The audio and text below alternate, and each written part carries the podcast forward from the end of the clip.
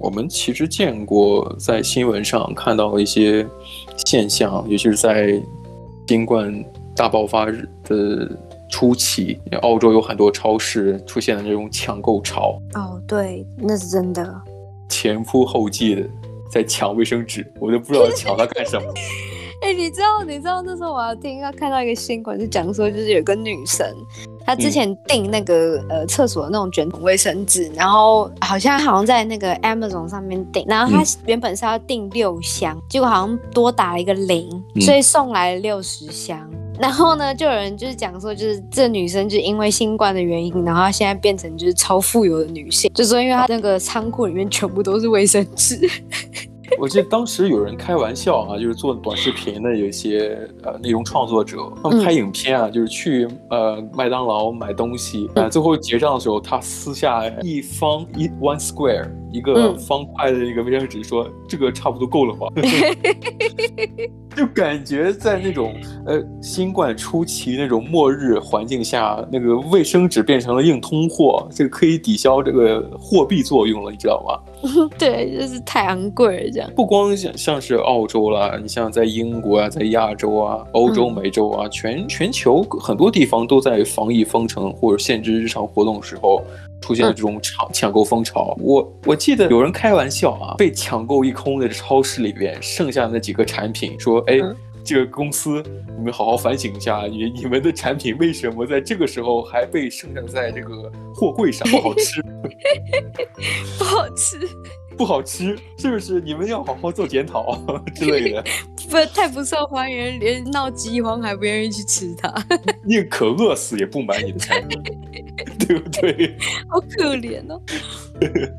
那你像刚才我们讲的，就是抢购是产品基本有什么呀？刚刚除了说卫生纸之外，还有像瓶装水呀、米呀、面啊、罐头啊，对不对？就是目标呢，肯定是包罗万象的，尽可能够存放更久一些的，是不是？对。那呃，众多的抢购事件之后，就是事实证明说，最初的恐慌其实是没有必要的，嗯、因为局部的呃市场缺货，反而从很大程度上恰好是由抢购造成的。抢购造成的。那我们今天可以来聊聊这个抢购的现象是如何形成的。那尤其尤其是现在现代社会啊，我们的物质是相对的，相比于以前，呃，是极大的丰富的。那为什么在这个时候还会出现抢购呢？那我们今天来梳理，来聊一聊这背后的心理学，以及近代史上全球大范围内一些。呃，有规模的抢购事件。那呃，我们现在想讲一讲，就是心理上面的一些症状吧。就为什么会发生就是抢购这件事情？嗯，那有一个症状叫做错失恐惧症，它叫 FOMO syndrome。FOMO syndrome。对。然后澳呃澳洲的新南威尔士大学副教授心理学专家呃尼奇塔，然后在啊、呃、COVID 的时候，就是疫情期间抢购潮时，受到就是呃 BBC News 的访问介绍说，就是在物质充足的现代西方社会里面，人们也会因为受到呃邻里外出抢购的一个影响。而加入抢购潮。所以意思就是说，即使就是我们待在家里，我们不觉得我们就是有什么东西短缺，可是看到大家都开始去做这件事情的时候，就觉得哎，我现在也要做什么？不买好像不不做什么就感觉亏了，也不是亏了，就是觉得好像怪怪的，哪里怪怪的，好像之后我一定会缺东西。对，那、嗯、是一种不安全，呃，一种对不安全感。所以这个症状叫做错失恐惧症，就是担心一旦会有危机的到来，自己已经错过了机会的恐惧。我记得啊，我还是要提提鱿鱼游戏。嗯、我记得印象最深刻的倒数第二个游戏叫垫脚石桥，他们在上那个玻璃桥之前要选择那个一排。十六个人那个人偶身上的那个马甲，对，有有有号有号码的马甲，对对对，哎，背心。我干，我又说错了啊，背心背心 啊，马甲背心我分不清楚啊。反正当时我就看出来，大家都在选，选的很快。其实就是一种的错失恐惧症，就害怕，哎，如果我晚选了，剩下的选择就不多了，那我肯定就会错过那些呃优势比较好的一些数字，比方说中间的数字。哦，对对对，不早不晚，结果呢，哎，看看鱿鱼游戏的人，大家都知道我在说什么了，是不是？对，可是我我。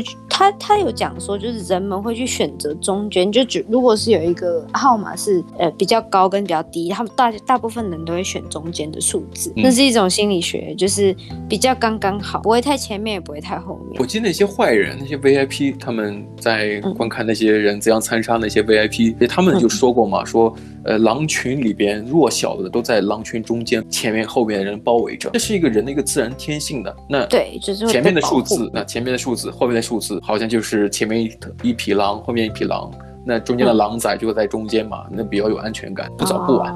那、哦、这种心理在就是疫情初期，从中国的武汉、香港到英国的伦敦，还有美国纽约，出现了卫生纸抢购潮中，得到充分的体现。台湾也有，其实我听我朋友讲，嗯、面啊什么东西全部都被抢光光。当你看到周围的人都在抢购卫生纸的时候，即使并不缺乏卫生纸的人，也会外出四处去哪边有卫生纸可以买，从而加剧空价、空货架的现象。那你像学者他们也进一步的解释说什么呀？引发或导致抢购潮大致有内外两种原因啊。嗯、第一个呢，从个人层面上来说，那多数人一旦觉得感觉到。某些资源可能会短缺，就会产生身不由己的抢购欲望。只有囤积到一定程度，他这这种缺失的安全感就会找补回来。哦，那从社会层面上来看呢，某些个人的抢购行为，在自己的亲朋圈、好友圈产生的是一种扩大化的效应。即使最初没有危机感的人。通过像社群媒体看到那些人在抢购，他会觉得哎，好像我也需要卫生纸，也会被感染。其实对传，其实传染的不光新冠病毒。这种所谓的缺失恐惧症，嗯、它也是通过网络进行了人传人的一种现象。嗯、对，没错，导致全球都卷入了一种叫抢购潮。那呃，专家指出说，特别是在智能手机还有那个社交媒体的普及的世界里面，人们就会从自己的社交圈子获得讯息，那就是呃，讯息就会呃，这种恐慌会透过讯息去传达出去，嗯、然后呃，迅速的去染疫。感染这种恐惧症，对，那民众听取、散布这种不实讯息，导致恐慌和抢购。只是现象危害的一个方面。嗯、研究呢也显示，一旦有足够的人加入这个抢购大潮，就会真的造成某些物资在一段时间内缺货，把原本并没存在的假危机变成一个真的危机，甚至造成重大的经济损失和浪费。嗯、那你像近代史上人类社会出现由恐慌引发的这种抢购，而最后。最终导致的重大危机，甚至造成重大的伤害事件层出不穷。嗯，我记得当时澳洲一个经常滚动播放新闻，就是两个女的在打架，因为一卷卫生纸。哦，哎，你有看到这个新闻？我没有看到。我有看，我有。他们在超市里面在大打出手。嗯、当时澳澳洲总理莫里森也就公开说，就是希望他们停下来这种行为，就 stop it。嗯，就不要说了，真的是非常的羞耻，很耻辱。作为一个澳洲人，但在为了一一卷卫生纸在打打架，确实是。我觉得其实就是又不是说是哪里都买不到了，何必呢？对啊。可是其实有的时候就是因为这样子的原因，有的时候人会真的去大打出手或者什么，其实就是脸拉不下去而已。那就是觉得这种恐惧症在他们身上就无限放大了，只能这么解释。在啊、呃，第一次和第二次世界大战的期间，各国家都出现过就是民众去抢购还有囤囤积食品或者药物。等必需品的一个事件，并最终导致就是病呃并非由战争直接导致的物资严重匮乏的一个危机，只是两次世界大战期间导致的。那我们可以来聊聊，就近现代有些比较著名的，就是抢购潮导致的一些人造危机啊。一九一八年到一九一九年是西班牙大流感爆发的时期，但欧美很多国家民众。抢购和囤积包括奎宁在内的药品，奎宁是当时被证实为是一种可以治疗流感一个特效药，那一度导致普通感冒药奇缺和物价飞涨。其实不光奎宁了，那它一众相关的普通治疗感冒的一些药品都当成特效药一样被一扫而空。嗯，那一九一八年当中，普通的一个品牌叫 Vicks 的薄荷清凉膏。那个它只是缓解感冒的那种辅助型的药品，价格我是因为抢购或囤积导致从每盒三十美分涨价到四倍，就一点二美元一盒。我觉得，这这还好，我我记得有的更夸张，好像不止四倍，二十倍都有。嗯嗯嗯嗯嗯，确实这这就有点就是商人因为看到这个有的赚，所以就是去提高价格，嗯嗯，因为你供需不平等的话，对啊。有些人是囤，就是囤积居奇，有一个成语是讲这样，就是特意囤货，把价格就是提得很高，对，就不卖，导致大家都需求很大。然后开始就是漫天要价，也是一个不良商贩啊。对啊，哎，很会去控制那个市场上面的东西。那一九二零年代啊，奥匈帝国解体之后，成立了奥地利第一共和国，发生过险些导致中欧经济全面崩溃的通膨，还有抢购危机，嗯、最终由当时相当于今日联合国的国际联盟。国联介入，嗯，并由英法等国担保才稳定局势。我们其实大概就呃挑着挑着讲吧。好，那那我讲下一个，呃，一九六二年古巴导弹危机期间，就是当时是苏联在古巴设置这个飞弹，飞弹的辐射范围已经到辐射到这个美国本土了。当时肯尼迪，你们讲甘乃迪，跟苏联的领导人赫鲁晓夫，你们讲赫鲁雪夫。他们就是要要开始针锋相对嘛，有人说要爆发第三次世界大战嘛，因为当时因为牵扯到核武器嘛。嗯、呃，那个时候美国人由于担心啊核战争爆发，去抢购罐头，导致全美的商家罐头食物一度全面告罄。那一九八五年的时候，美国可口可乐公司推出新配方的可乐，又被人们认为就是原始版本可口可乐可能要停产。而导致全球性的原始可乐抢购潮，哎、欸，这个真的很会很会推呢。这个很扯，我觉得这个是最扯的，我怕喝不到了。真的，我觉得这是我就我听过最扯的。这个好好笑哦！推出个新配方，原本可乐就怕喝不到了，赶紧去买。我操，这是毒药是不是啊？真的，我觉得是我听过最扯的。这个我这可是我觉得很合理，因为我觉得真的喜欢喝可乐的人真的很像中毒，真的啊，就什么东西都要配可乐。我曾经也是这样的人，不过现在好了，学好了。没有，你现在还好。我现在有的时候还会喝一点点。你像我之前做广告这个案例统计的时候，发现其实你每年只要买四瓶可乐以上，就算是可口可乐的一个重度用户。对啊，因为我之前认识就是那种，尤其年轻人，就是我大学同学，嗯、他们其实都就很年轻这样，因为我是我是念完台湾大学才才来这里，他们真的是什么东西都要加可乐，呃吃东西呃加可乐，喝吃汉堡、嗯、喝可乐，然后呢，哎吃面吃连吃就是亚亚洲菜也要也要加可乐。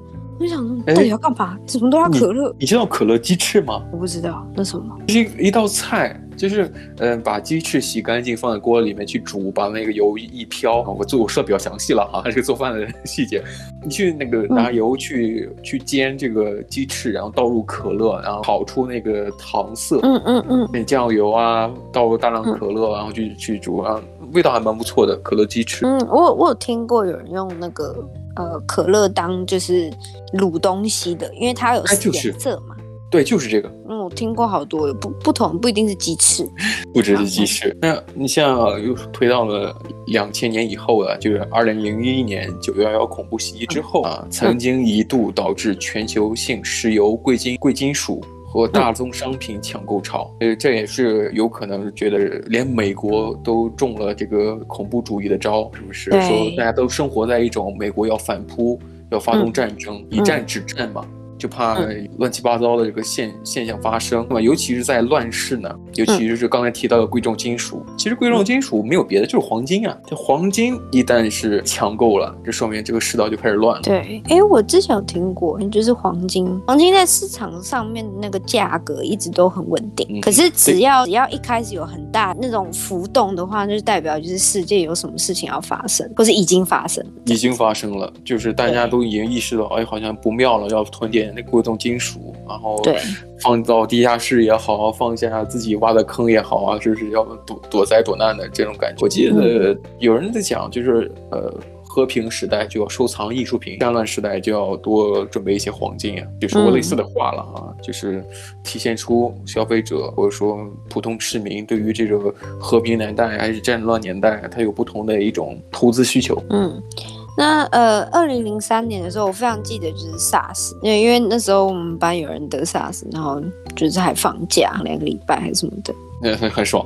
对 对啊，我那时候因为有点小吧，所以对于就是买卖东西其实没有什么概念。嗯、那在中国的广东还有海南跟香港等地区出现就是过过呃，由于囤积造成的大规模的抢购潮，就跟现在的那个新冠疫情非常的像，嗯、就是有。呃，发生了不同规模的一个物资抢购的潮流，这样子。那所以，像针对这种恐慌抢购，到底有没有什么解决办法呢？嗯，那英国的开放大学叫 Open University 的研究组认为，结束恐慌抢购有所谓的四大方案。那首先呢，是政府需要在公共媒体和其他主要的媒体平台。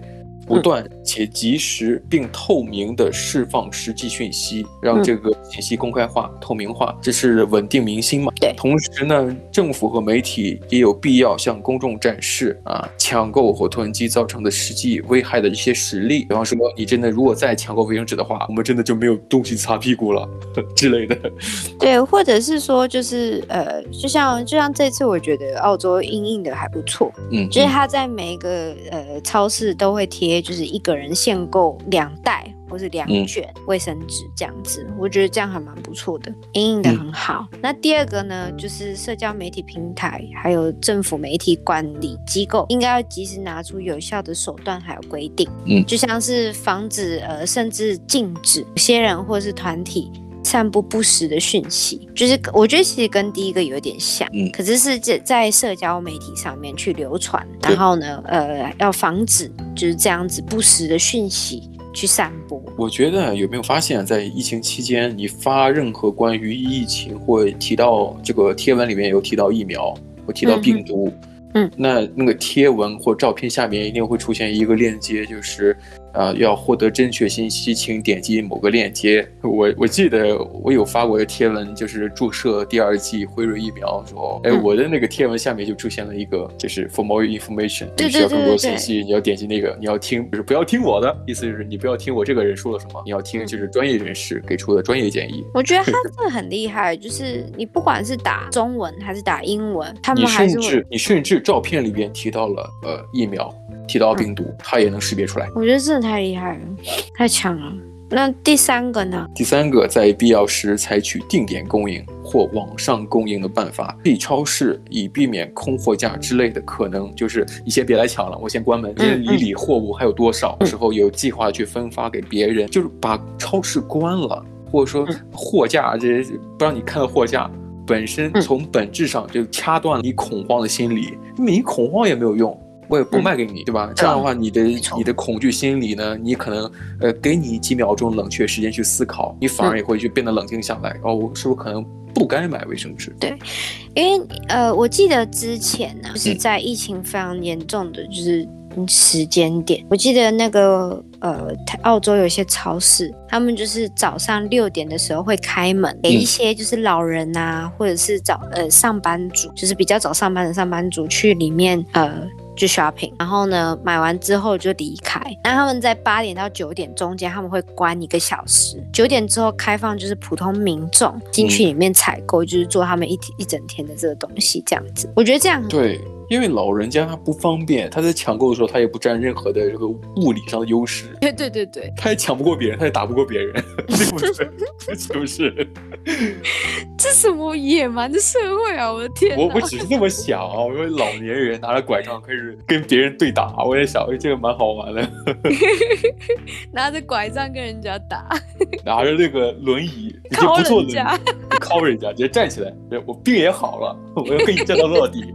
为了一卷擦屁股纸，腰断了也要拿到。那还有第四个方案，就是启用收收取票证等限限量供应的手段。嗯，就是呃，类似于搞计划经济，凭着票据，你在网上下单之后，你凭着票据到了那个超市去领取固定物资，就是以便从局部来稳定供应。也就是说，你从每个超市定点说，哎，呃，某些人上网订了肉，或者是呃打电话订购之后呢，你凭着票据来领，多一点不卖给你，对啊，就是恢复所谓的这种信心吧，就不要你恐惧。嗯，因为像就是第四点就有点像是刚刚我讲，就是那个超市有跟讲说，哎，一个人只能买两卷卫生纸之类的，就有点像，只是就是变成。对，也是限购，可是并不是因为领取票券或是干嘛的，而是就是他公告，那收银人员看到你，你多拿一卷就不行，报你。对，哎，真的，我真的那时候在买东西的时候是有看到有人拿三卷，然后结果一卷就被那个收银人员就放到旁边去。所以你刚刚我们提到这个四个方案，大部分都是那种政府直接干预的。其实刚才我提到了一个核心东西，我就就说这个举措很像计划经济。计划经济基本上就是凭着呃，像在中国啊，在我爸爸那个年代，就是有粮票、布票，什么东西凭票去买，就是它还是流通钱币，但钱的作用不是说你有钱就能买到，但是必须你国家计划给每个人多少定额，嗯，那么定额定量，对对对，定额定量。那拿着这个票，说是有，比方说。呃，一斤米，那你你准备好这个一斤米的票，再准备好这一斤米的这个钱，两个缺一不可，去才能买到这个米，一斤的米。但如果说这也这也是说明当时中国它的那个那个物资不是那么的丰富啊，很短缺。那这个时候只能通过这种国家或政府来进行这种强制干预，干预导致就是说每个人都会有有东西用。有东西吃，可是呢，我个人觉得，尤其是在在澳洲，在这种西方社会，嗯，刚才提到这种计计划经济，它本身属于这种，呃，就属于共产主义，或者是属于社会主义的，跟资本主义完全不一样的。资本主义我们都清楚，就是自由市场嘛，所有的都是市场经济，由市场来决定的。那么别人有钱，拿着钱去买，你就该卖给他。钱为什么买不到一个概念？就大家都会觉得，哎，我有钱，为什么你不给我买？对啊，为什么我有钱买这个卫生纸，我还是要靠去打人去获得？对啊，对不对啊？嗯，那不很野蛮吗？是不是？那所以我就觉得，与其说干预，我觉得最重要的就是政府或者说权力部门一定要把这个疫情啊，或者出现这些问题的时候，呃，保持一种软性呼吁嘛。呃，软性呼吁是一方面，我觉得前提呢，那一定就是公开透明，嗯、别让他恐慌吧。你像我们一开始就聊这个问题产生，就是来自于一种恐惧心理嘛，就就怕错失，呃，如果不买这个卫生纸，我又错失一个机会，好像就是少了少了一个亿的感觉哈，好了好几千万的感觉，这样的心理一旦产生了就遏制不住。我发现我家的那个卫生纸我都用了一个多月了，我还没有用完一卷。你不拉屎啊？我拉屎，但是。对吧？男生用卫生纸其实真的蛮少的。对啊，对啊，你们上厕所都不用，女生是上厕所一次就有两张，不是两张就两个那个正方形。男男生还会用卫生纸，还有什么呀？掏枪的时候吗？你尻枪然后用厕所卫生纸，你们又不在厕所靠。不，我记得我记得好多那个就是好多拍的影片嘛，大家都说呃宅男家里面全都是卫生纸，一团一团的，嗯、一团。像那个那个馄饨一样，馄我靠！那你不要你不要污名化这个馄饨好不好？我还是很喜欢吃馄饨的。我也很喜欢吃馄饨。好吧，那我们争取呃喜欢吃馄饨的，也不要造成馄饨的抢购潮，好不好？好 好，不要慌，不要慌，有的买，有的买。对对对，大家不要紧张。对对对，是我们吃馄饨啊。我是听那个吃馄饨的 ASMR。好的，我们今天时间也差不多了，那我们就下次再聊呗。下期节目再见，拜拜，拜拜。